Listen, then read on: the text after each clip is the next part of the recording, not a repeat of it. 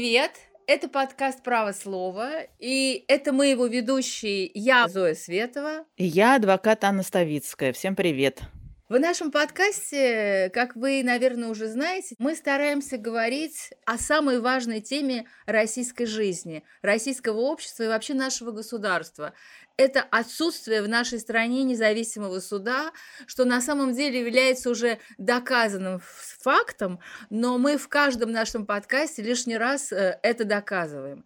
И сегодня мы будем говорить э, на эту же тему и на другие темы, которые прилегают к, этому, к этой основной нашей теме, со Светланой Шестаевой, э, женщиной, которая на своем собственном опыте убедилась в ставшем уже аксиомом аксиомы, то, что в России нет независимого суда. Светлана Шестаева, глава общественного движения «Свободу невинно осужденным». Добрый день, Светлана. Добрый день. Добрый день. И для начала э, мне бы очень хотелось, Светлана, чтобы вы рассказали немного о себе. Я читала о, о вас, о деле вашей дочери, э, посмотрела замечательный совершенно фильм «Особый порядок», который снял режиссер Максим Кобзев но мне не хватило в этом фильме немного биографических данных. Могли бы вы рассказать, как вообще получилось так, что вы стали правозащитником э, и всю свою жизнь теперь посвящаете и своей организации, и борьбе за освобождение вашей дочери,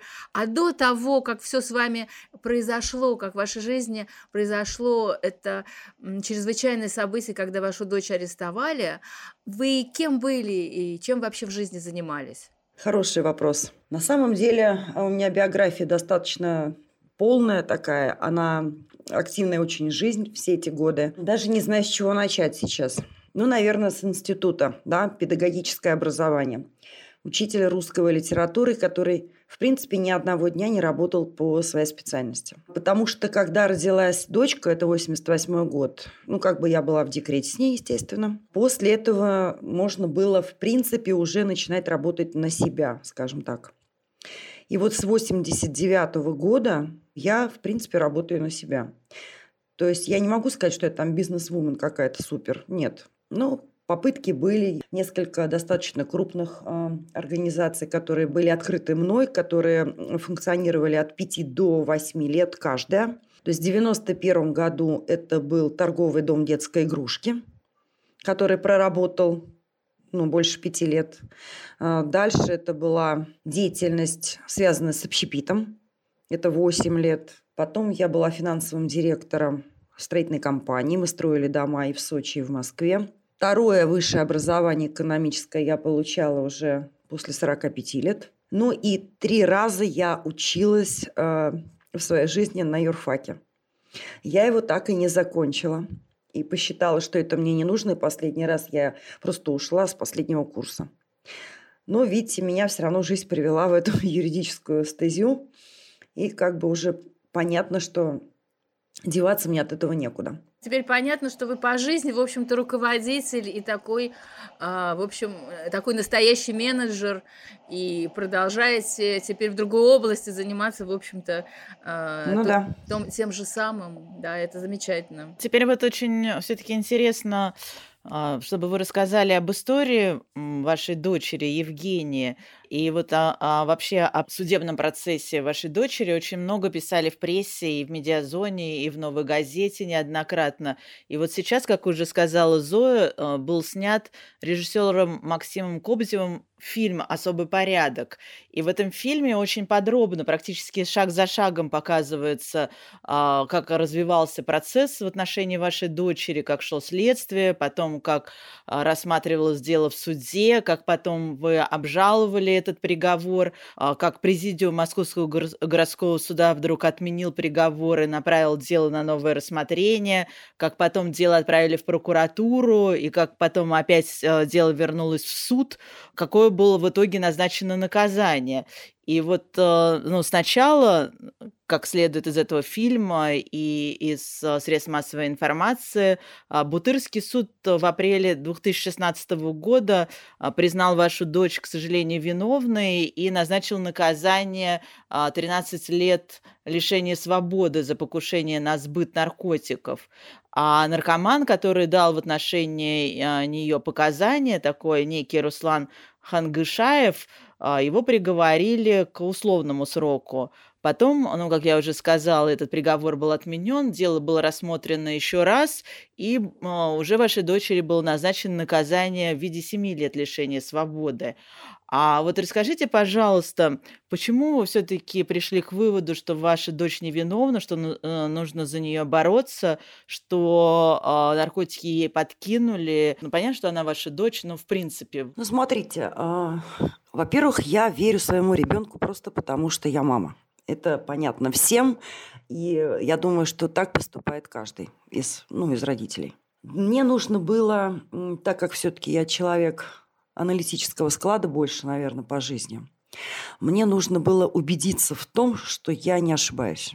Соответственно, всю первую часть, когда был вынесен вот первый приговор еще, да, судьей Лисовицким, вот этот 13 лет, который прозвучал, я просидела, в общем-то, в коридоре, потому что я была свидетелем, ну, по личностным характеристикам. И я прослушивала после того, как приходила домой, все записи. Записи судебного заседания. Судебных заседаний, да. Я переводила их в текстовые варианты и просто смотрела, потом сопоставляла с протоколами. Кроме того, естественно, адвокаты меня снабдили всеми документами. То есть я просто реально сутками занималась изучением документов. Ну и когда у меня 2 плюс 2 получалось 6, мне было понятно, что ребенок невиновен. Очень много было всего, скажу, не побоюсь так, косяков, допущено именно предварительным следствием. Во-первых, меня не было в России, когда все это случилось. Я прилетела только практически через два месяца. Ну, это по, скажем так, по болезни, по состоянию здоровья. У меня была реабилитация после операции на позвоночник. Это как бы вынужденная такая была. Было отсутствие вынужденное. И адвокат, который был э, у нас, Кучеренко, первый адвокат, да, которого пригласил в защиту дочери ее гражданский муж, вот Олег, он не мог э, снабдить меня всеми документами, и первые два месяца, находясь за границей, у меня было такое какое-то пограничное состояние вот с психикой. То есть я вообще не понимала, что происходит, понимала, что все плохо. И мне даже спросить было не у кого, что там э, на самом деле, как что случилось. Когда я прилетела в Россию, я встретилась со следователем, который в течение полутора часов меня уговаривала пойти к дочери на свидание, чтобы объяснить ей... Что надо признаться, да? Надо признать вину для того, чтобы дали меньше. Ну, начнем с того, что мы из семьи военных. Кроме того, у меня дочь военная, да? Для меня это было вообще непонятно. Это был какой-то абсурд, когда три человека, включая руководителя Следственного управления метрополитена, его заместителя и следователя, полтора часа мне объясняют, какие у нас плохие дети, что они к сожалению, мы вырастили не очень хорошее поколение. Дети у нас врут. А, мы не говорим, что ваша дочь наркоманка. Но тем не менее, она вам может не сказать правду. Идите к ней, она вам расскажет все, и объясните ей, что ей будет потом проще. Причем это был такой шантаж, потому что я ее не видела все это время. Естественно, у нас ну, не было связи. И когда мне подписали разрешение на свидание, а, мне начальник управления его двигает и говорит, мы из-за вас нарушаем закон. Обычно свидание не положено а, когда человек под следствием. Ну, конечно, ничего они не нарушают закон, вполне себе свидание положено. Вот, и вот мы вам, значит, даем это разрешение, идите. Я двигаю обратно это разрешение, вот это просто настолько вот э, меня тогда впечатлило, что я это запомнила. И говорю, не надо ради меня нарушать закон, как бы два месяца я ее не видела, я еще подожду.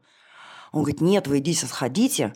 И вот провожая меня уже на выходе, следователь говорит, Светочка, вы же такая умничка. Мы прекрасно знаем, что вы сделаете все правильно. Вот я вышла оттуда, встала на пороге и думаю, вот и что делать? Потому что понимаю, что раз идет такое давление, значит, что-то от нас хотят. Что просто не будет. И вот моя реакция была такая. Я пришла домой, а, собрала чемодан, улетела в Питер. Я не пошла к ребенку, вот честно говорю, не потому что не хотела видеть, не потому что не хотела слышать, я просто не понимала, что делать. И прилетев в Питер, я только понимала одно, что мне нужно найти адвоката, который был бы не москвич, который будет независим, который никого не знает, поэтому не побоится. Вот почему-то у меня так сработал какой-то механизм такой. Я приехала в Питер, остановилась у знакомых на двое суток, это была пятница. В субботу я созвонилась по интернету, нашла трех или четырех адвокатов. А вот, и для себя поставила такую задачу, что кто первый со мной встретится, тот и поедет.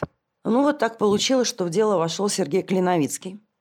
Это адвокат Питера, который до сих пор ее защищает уже шестой год. Мы приехали вместе в понедельник. То есть мы приостановили чуть-чуть вот это ознакомление 217 потому что очень спешила у нас следователь. Ее там сроки поджимали.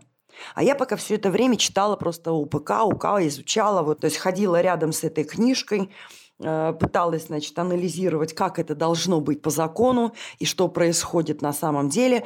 И вот он прилетает на 217, то они приходят к Жене. Надо пояснить, что 217 – это окончание уже предварительного расследования, ознакомления с материалами дела, когда следователь представляет э, стране защите все материалы дела. Ну и подсудимые, естественно. И когда они знакомятся с материалами, адвокат просит следователя дать ему копии она говорит, хорошо, хорошо, сейчас я все подпишу прокурора и вам все отдам. В итоге получается так, что Сергей не отфотографировал э, в тот момент, когда они ознакомились, материалы, а в суд, когда мы пришли, туда поступили э, замененные материалы.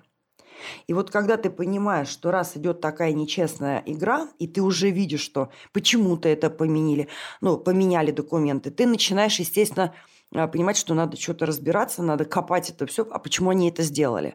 И вот тогда у нас и в суде как бы вылез наружу вот этот поддельный протокол личного досмотра а, с подписями, которые не ставила дочь. И все остальное следствие мое, оно уже именно с этого начиналось. На самом деле, Светлана, то, что вы говорите вот о том, как они подменяют материалы дела, я несколько раз слышала такое впечатление, что это просто какой-то у них отработанный механизм, когда они дело начинают фальсифицировать. Но знаете, меня что еще поразило в этой истории? В фильме вы рассказываете, что ваша дочка, я не помню, сколько ей было лет, но она выиграла какой-то грант, да, или конкурс и поехала учиться в Израиль. То есть я так понимаю, что она жила там несколько лет, получила гражданство, даже служила э, в израильской армии, и потом вдруг она решает вернуться в Россию, то есть такое ощущение, как будто бы вот ее судьба вела, да, она возвращается в Россию, у нее вот этот маленький магазинчик, да, бизнес свой, и потом ей нужен человек, который будет делать сайт для магазина, чтобы было легче, да, или как-то более современно продавать товары. И вот он, она знакомится с Русланом Хангишиевым, я так понимаю, что на какой-то выставке, да, специальной такой профессиональной выставке, он дает свою визитку, и потом ваша дочка буквально через э, какое-то время, после того, как она вернулась из Израиля, она с ним встречается. А она не знала, что этот Руслан Хадгишиев на самом деле э, такой, в общем-то, закоренелый наркоман, да, и как я думаю, что все-таки он, наверное, работал, э, был, может быть, даже агентом вот этих э, правоохранительных органов и сдавал наркодилеров. И в этот день, когда произошла вся эта история, ему было нужно сдать кого-то, и он не нашел ничего лучше, как дать вашу дочь. Ну, в общем-то, типичная история, ну, конечно, как всегда, безумная история. А в фильме есть потрясающий момент, уже когда вы создали свою организацию, и вот э, какое-то помещение, там сидит довольно много людей, в основном женщины, по-моему, чьи родственники невиновны, или они считают, что их родственники невиновны. Там потрясающе на стене, значит, висят фотографии их родственников, да, может быть, это там дочери, сыновья или мужья, каждый рассказывает о каком-то деле, да, и вы даете им рекомендации, то есть советы, как нужно изучать уголовные дела своих близких для того, чтобы их вытащить э, из тюрьмы. Вот давайте послушаем то, что вы говорите в этом фильме. Вот это вот анализ дела первоначальный, который я делала. Он сделан по статейно, по УПК. Статья первая. Нарушено, не нарушено. Статья вторая. Нарушено, не нарушено. И все по статейно до конца. Те статьи, которые были нарушены, прописаны. Вот я брала УПК, открывала после изучения дела. Потом открыла УПК и начала читать. Первая статья не нарушена, вторая нарушена, третья не нарушена. Если нарушено, пишу, что нарушено. У вас один ребенок, один муж, там одна жена. Здесь всего у нас сколько страниц? 320. Неужели вы не сможете 320 страниц проанализировать? Я в это не верю. Вы уже рассказали, как вы стали копать, как вы стали э, учиться разбираться в УПК, в материалах дела. И после приговора вы буквально закидали Следственный комитет, Генпрокуратуру, ФСБ вот этими заявлениями и требовали привлечь к ответственности следователя Кончакову, да, который фабриковала это дело. Вот. И в результате а, вы дошли до а, отмены приговора. И все-таки вот мне хотелось спросить вас, в какой момент вы поняли, что вы должны создать организацию? А, это на самом деле произошло уже после того, как э, был приговор но не было еще, по-моему, апелляции. То есть вот в какой-то момент я открыла страничку в Фейсбуке, потому что раньше меня там не было в таком количестве, это точно. И стала смотреть, э, что на эту тему вообще есть, что народ пишет. Вообще для чего все это вот начиналось изначально? У меня не было никаких, может быть, первичных таких поползновений а, помочь всему миру. Ну, как-то я вот не так рассматривала. Мне это было нужно лично. Я хотела убедиться в том или понять разницу, как должны выглядеть были другие уголовные дела, чтобы понять, что у нас не так. То есть на чем все-таки можно строить защиту, сравнивая наше дело с другими делами.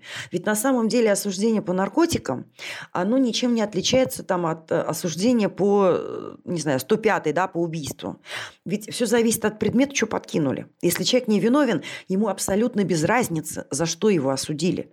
То есть он или виновен, или не виновен. Все, да, как бы срединки-то не бывает. Вы, конечно, потрясающая женщина, что сами пришли к такому выводу, потому что очень часто люди считают так, что вот в отношении моего, там, я не знаю, родственника или знакомого беспредел, а в остальной, в принципе, все отлично, все хорошо, и э, ничего такого не происходит. Вот только вот мой нечаянно пострадал от правосудия, а так, в принципе, правосудие у нас отлично. И то, что вы сами пришли к такому выводу и стали создавать организацию, это, конечно, вызывает очень большое уважение. Сколько людей в вашей этой организации теперь? Я даже сейчас, честно, не знаю, потому что просмотрела я 173 уголовных дела.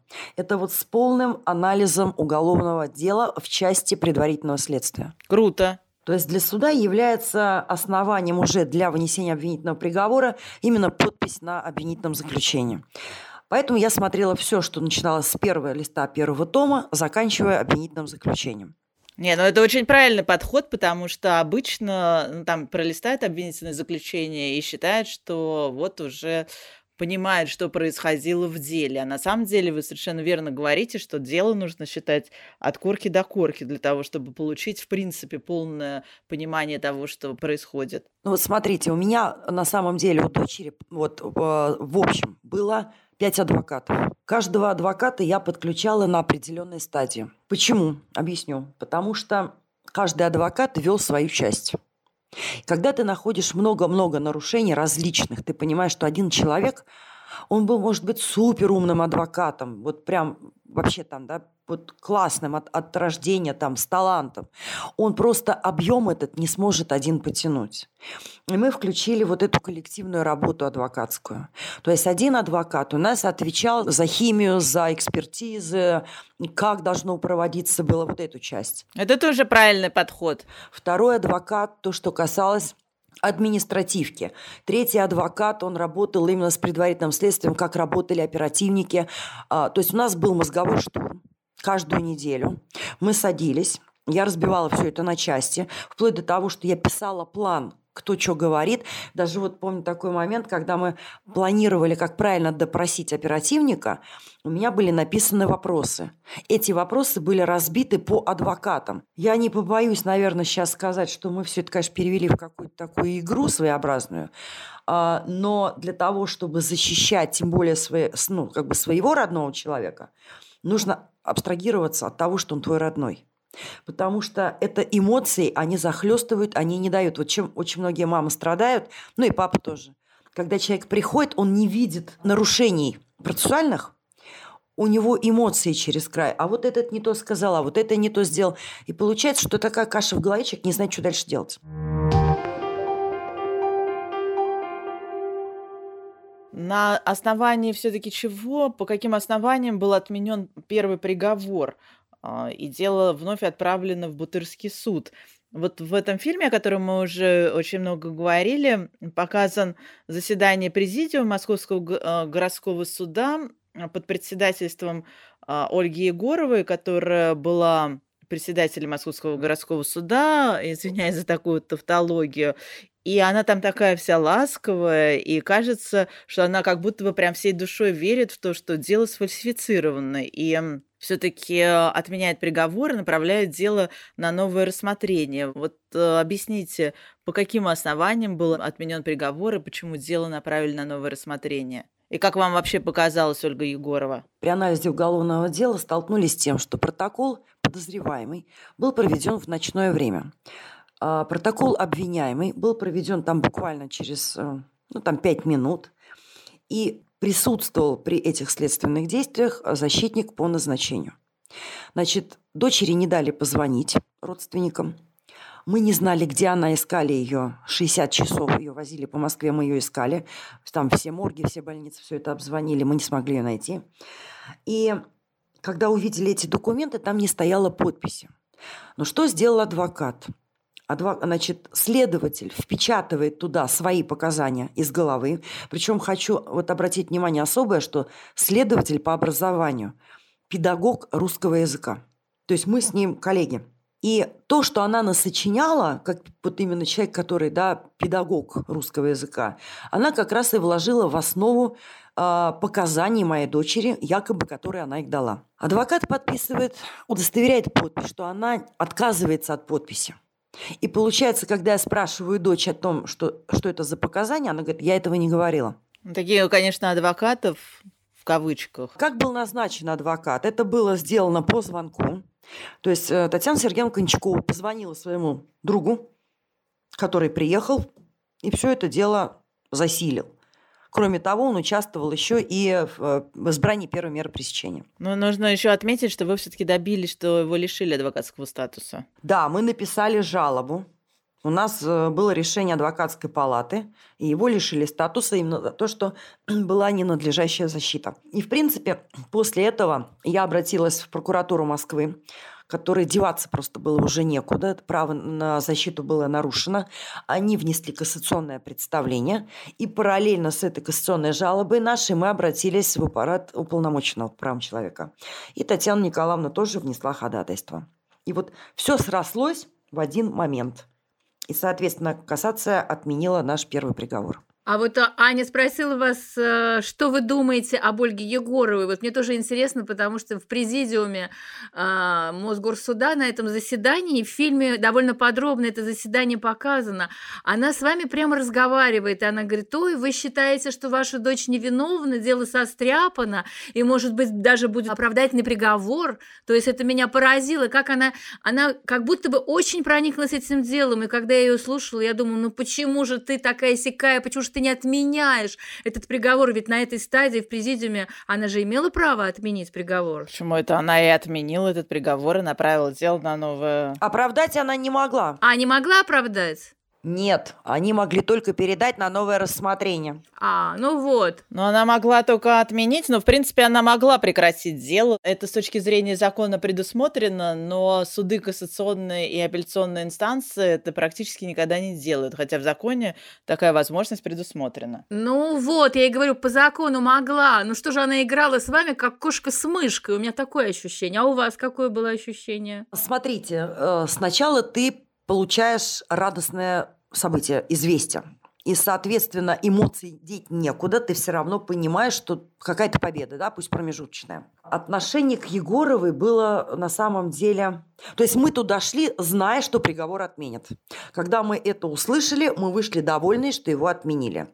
И сразу становилась задача перейти в новое судебное заседание для того, чтобы сейчас уже в новом суде доказать невиновность. То есть порядок был такой. Поэтому то, что она говорила, что, возможно, оправдаем, Возможно, да, возможно, нет. Но у нас не было такой реакции, которая, наверное, могла бы быть, может быть, у других людей. потому что мы уже настолько увязли в процессе, что мы детально все это разобрали и понимали, что мы можем получить оправдание только на первоначальной стадии. Обратно в Бутырском суде, обратно у другого судьи. Но не у Егоровой. Почему все-таки был отменен приговор? По каким основаниям? Нарушенное право на защиту.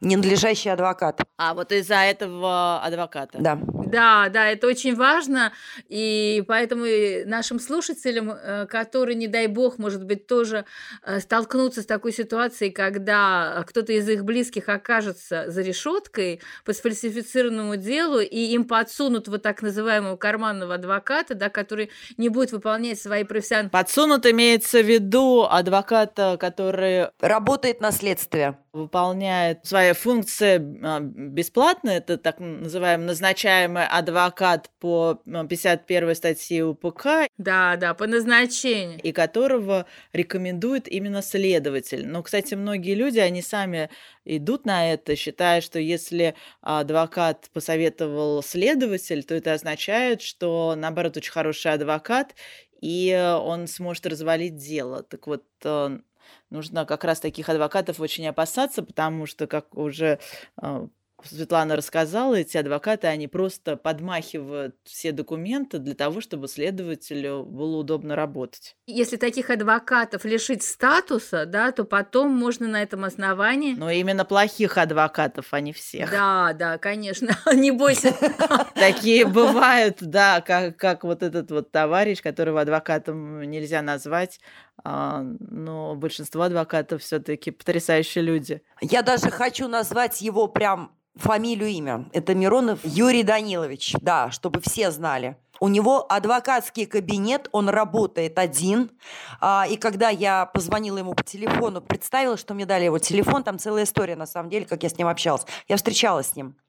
И он мне подтвердил еще, кстати, вот почему я верила дочери, потому что он подтвердил, что моя дочь ничего не говорила и ничего не подписывала.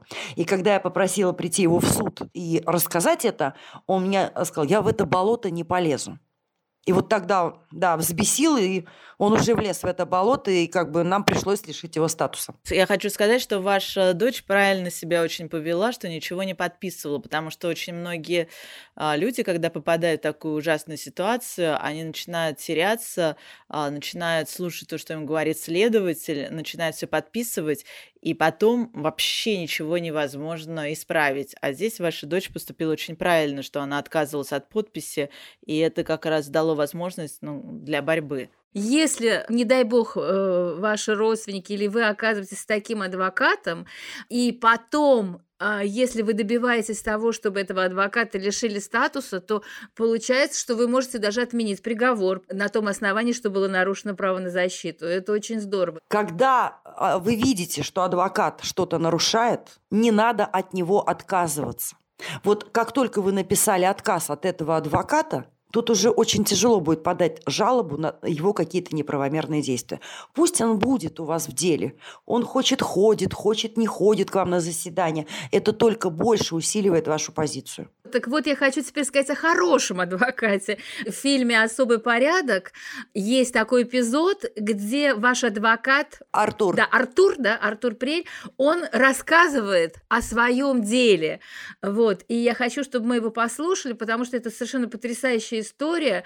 Он сам был арестован якобы за хранение наркотиков, наркотики подбросили, отсидел два года 10 месяцев и был оправдан из-за процессуальных нарушений. Насколько я поняла, даже добил добился ареста сотрудников, которые сфальсифицировали да. его дело. Вот давайте его послушаем. На самом деле замечательный адвокат. В общей сложности, с учетом домашнего ареста, трех месяцев домашнего ареста после отмены приговора, отсидел два года 10 месяцев. По-хорошему, если бы я не добился оправдания, реабилитации и так далее, и так далее, то вышел бы я 16 августа 2019 года, у меня должен был быть звонок. Я писал везде и всюду. Я вот не соврать, наверное, вся спецчасть колонии работала только на меня, потому что я пачками отправлял э, запросы, обращения. Я добился уголовного преследования в отношении оперативных сотрудников, в отношении ФСБшников, которые мне подбросили, в отношении сотрудников ФСКН, которые э, фальсифицировали результаты следователя. Э, даже за дачу заведомо ложных показаний привлекали понятых, которые там э, участвовали. Единственным ненаказанным остался судья за вынесение заведомо неправосудного приговора. Но там, как говорится, Бог ему будет судьей. Но вот поэтому свой личный опыт я сейчас и пытаюсь как раз тиражировать и использовать для того, чтобы вытаскивать людей в тех случаях, когда им реально подбросили наркотики. Потому что у всех этих нарушений один единственный корень – неграмотность и незнание закона, своих должностных инструкций теми сотрудниками, которые оформляют документы. Если нет документа, или он признается недействительным, то при таком раскладе, конечно же, все уголовное преследование является незаконным.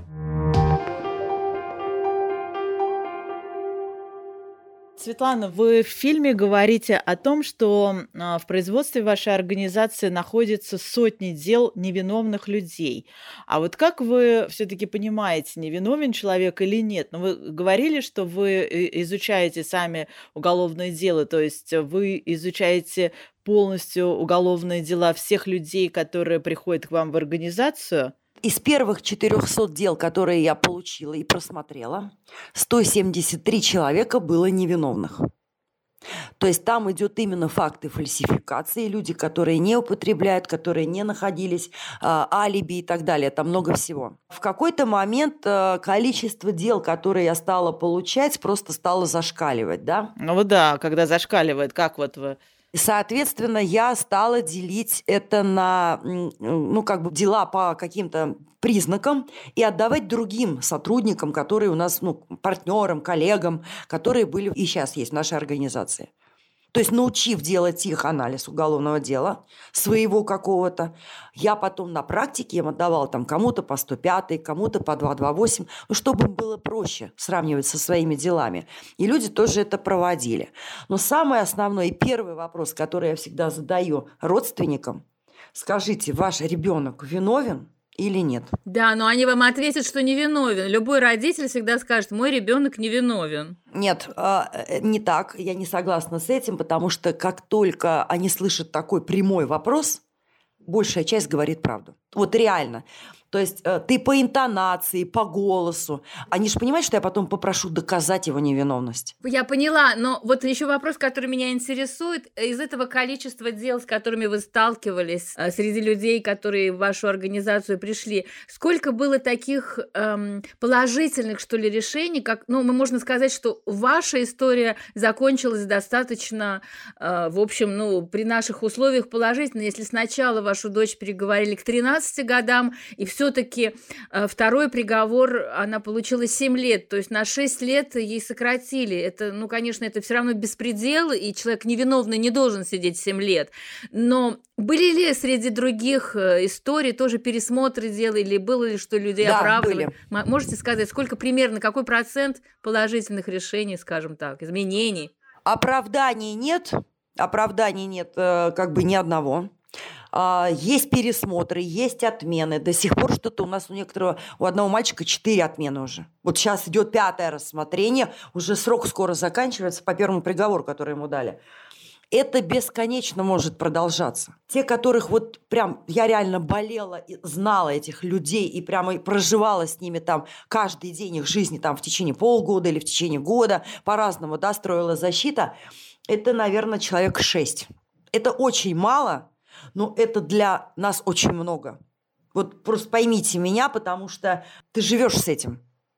Ты разговариваешь с этим ребенком, да, как бы ты участвуешь в его жизни. Да, да, да, я понимаю. Но в фильме есть еще одна линия. Она не такая мощная и не такая подробная, как э, линия вашего процесса, анатомия вашего процесса, но это линия, как бы сказать, идеологическая, да.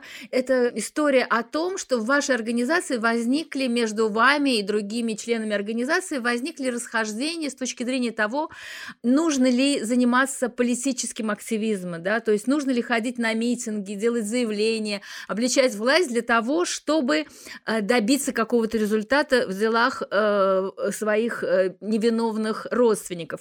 И мы видим, там есть такой потрясающий кадр, показан митинг, это, по-моему, 6 мая 2016 года, если я не ошибаюсь, а, потому что я сама выступала на этом митинге, я там себя узнала в этом фильме, очень смешно, да, и вот, значит, показана группа членов вашей организации, вы стоите с плакатами. Потом на сцену выходит Александр Рылклин и говорит о том, что вот наши, значит, плакаты сняли, власть запрещает нам, в общем-то, по сути, проводить этот митинг, и что будем делать? И тут показывают вас, и вы говорите, нет, девочки, мы уходим, да, мы не будем, значит, в этом, этом митинге участвовать. И потом а, выступа... есть запись а, синхрона Ирины Туаевой, которая по-другому относится к этой проблеме и считает, что нужно как раз обличать власть и ходить на митинги. Вот давайте послушаем, что Ирина считает. Вот образец, посмотрите. Значит, 7 11 месяца 13 года. Ему назначено наказание в виде 11 лет. Когда я первый раз получила э, вот, вот такой ответ, я возмутилась. Значит, они изучают дело, и они даже даже не видят, даже не знают срок.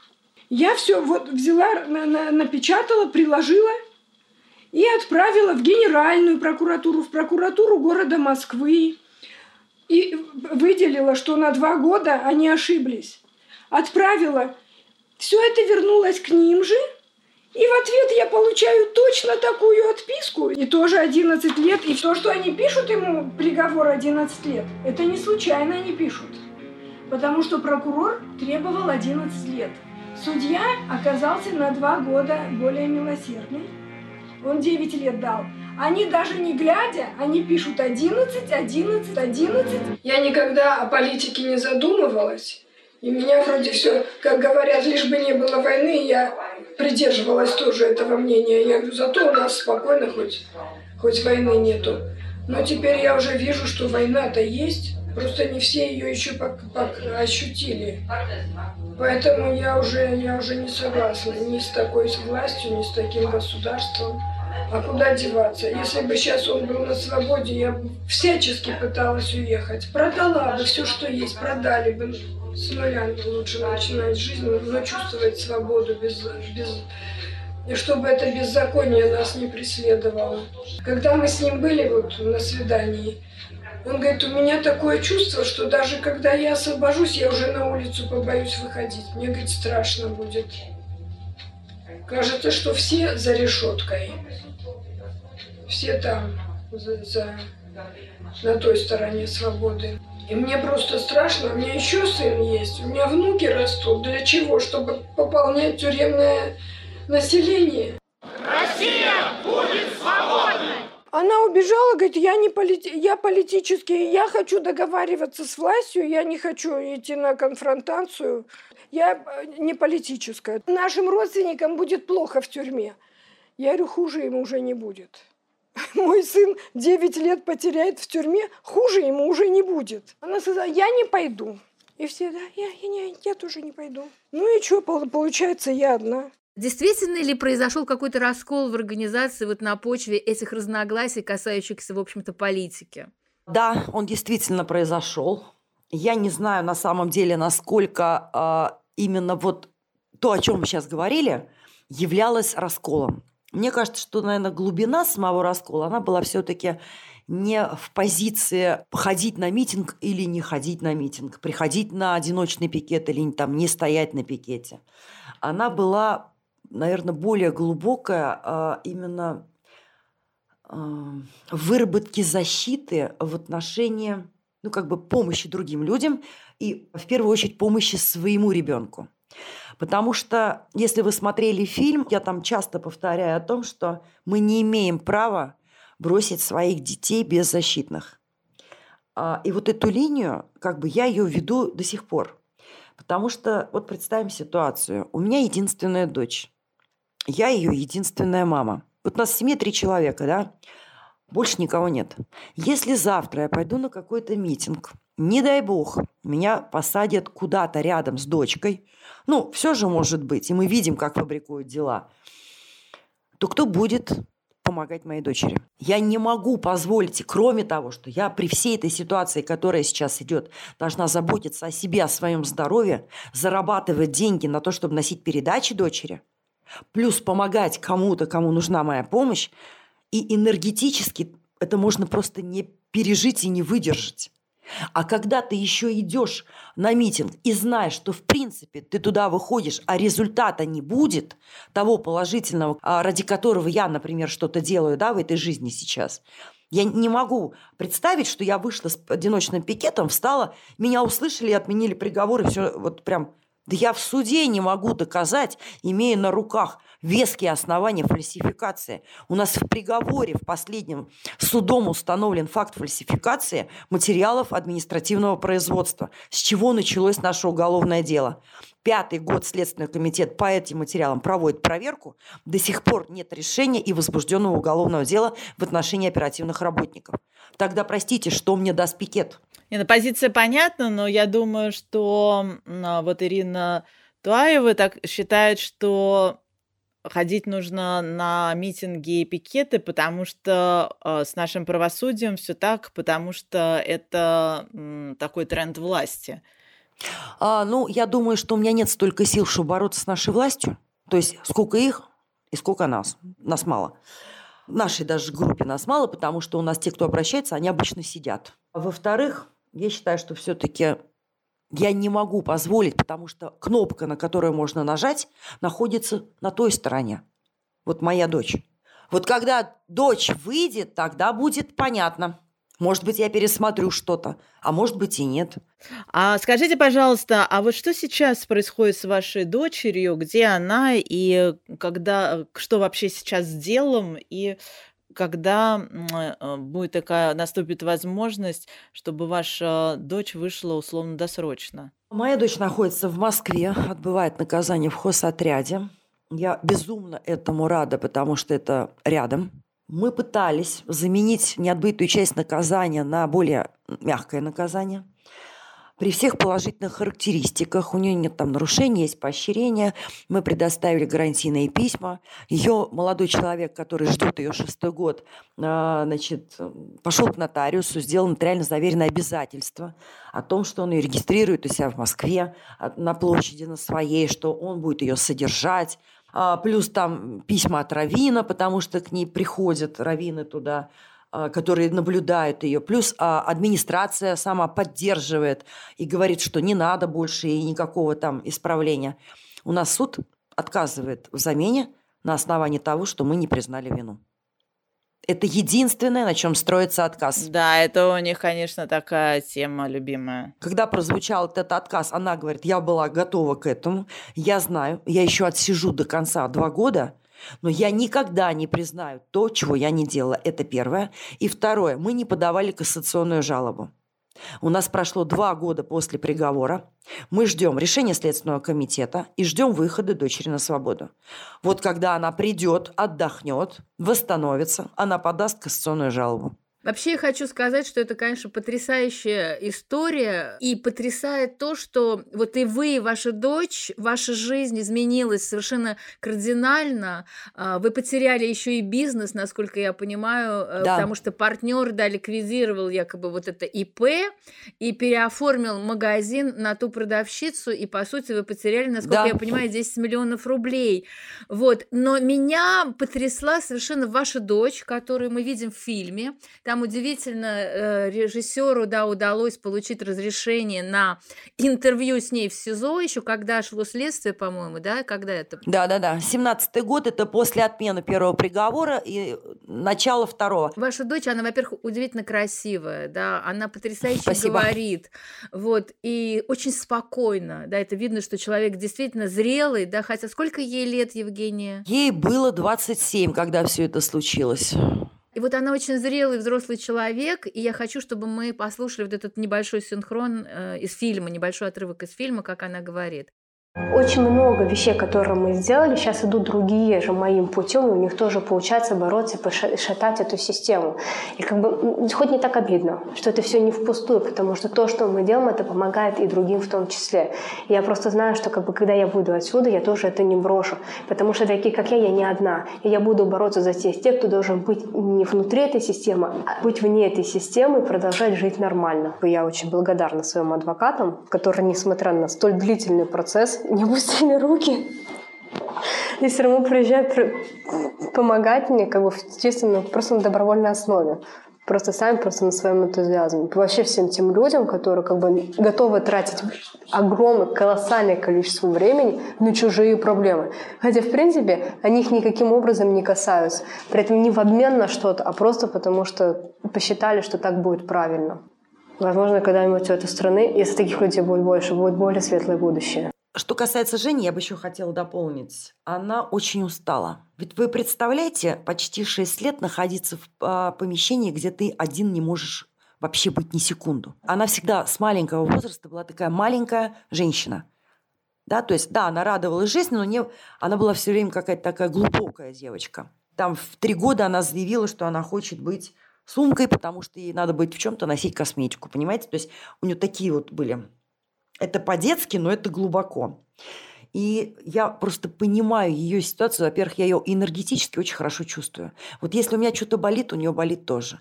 Если я чувствую усталость, значит, она тоже устала. У нас очень тесная связь мамы с дочкой. Светлана, вот мне очень интересно, а вас как изменила эта история? Что вы вообще поняли о нашей судебной системе, если что-то раньше не знали? И какие вот вы можете дать э, советы людям, чьи близкие могут оказаться в такой ужасной ситуации? Смотрите, на что у меня открылись глаза. То есть я никогда раньше с судебной системой не сталкивалась, и, в принципе, я не знаю, с чем сравнивать. Может, оно так и всегда работало, не знаю. Но я поняла, что э, степень юридической грамотности нашего населения, она отсутствует. Она вообще на нуле, если не, не на минусе. И вот самое основное, я, может быть, понимаю, что и допускаю, что в школах не введут это, но считаю, что каждый родитель обязан, кроме того, что сам как-то в этом, ну, продвигаться в этом юридическом образовании, да, элементарно, но еще и детей воспитывать. То есть ребенок вышел на улицу, он должен знать, что к нему подошли полицейские, как себя вести, что ну, можно делать, что нельзя. У нас этого нет. На самом деле 20 лет у нас произошло уже да, после смены власти – и в чем-то, наверное, мы сами виноваты в том, что мы упустили. Мы же э, в те советские годы были все честные и понимали, что честно будет так всегда. И вот какой-то момент после перестройки, вот это перестроечное время, мы упустили из виду эту честность. Потому что когда я вижу оперативных сотрудников в суде, которые не умеют говорить двух слов, которые не понимают, который вопрос ему звучит, и он не знает, что отвечать, мне страшно.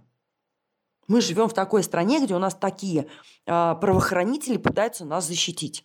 А судьи, которые слушают таких э, правоохранителей, как вам? А это другое. Они избрали ту позицию, которая им выгодна. Их не изменить, этих судей. Поменять можно только систему, то есть воспитать новых судей.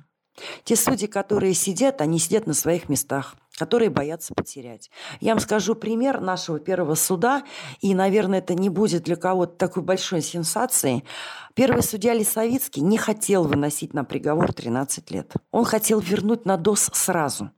Но следователь Кончакова постоянно приходила в суд.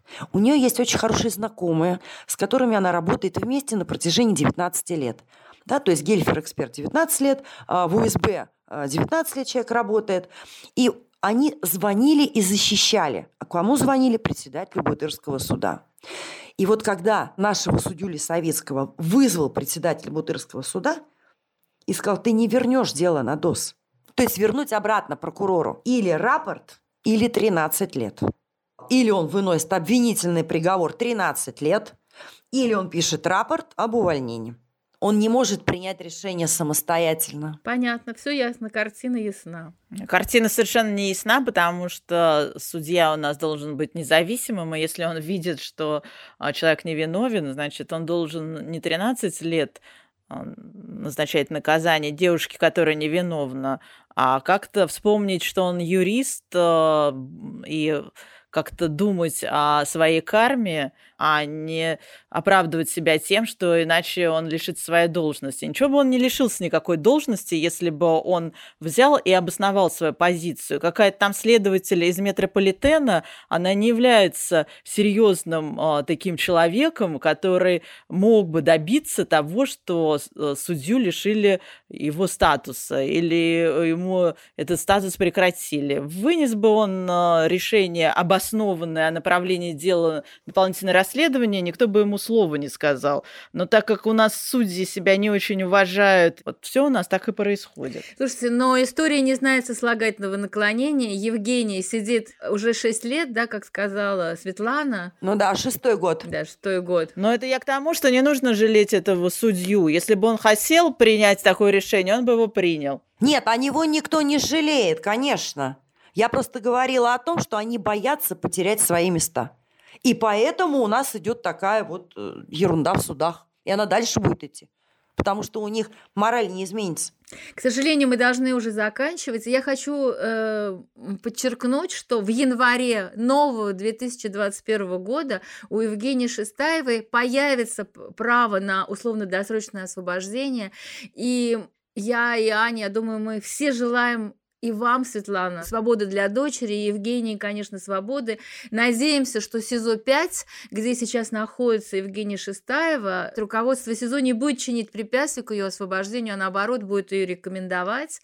Вот. И я очень рекомендую всем посмотреть замечательный совершенно фильм «Особый порядок», потому что, повторю, этот фильм интересен тем, что это вот, на, по сути, анатомия судебного процесса, российского судебного процесса, как мы любим смотреть в американских или там в каких-то других западных фильмах, да, вот эти юридические сериалы, вот по сути это такой, в общем-то, юридический сериал, э, ну, это один фильм, который длится два часа, и он очень важный, интересный и показывает, как устроено наше правосудие. Это был подкаст «Право слова», и мы говорили со Светланой Шестаевой, главой организации «Свобода невинно осужденным». Слушайте нас каждый вторник в Apple Podcast, CastBox, Яндекс.Музыке, ВКонтакте, Мегафон подкасты, в Букмейте. Ставьте лайки и пишите комментарии. До свидания. До свидания.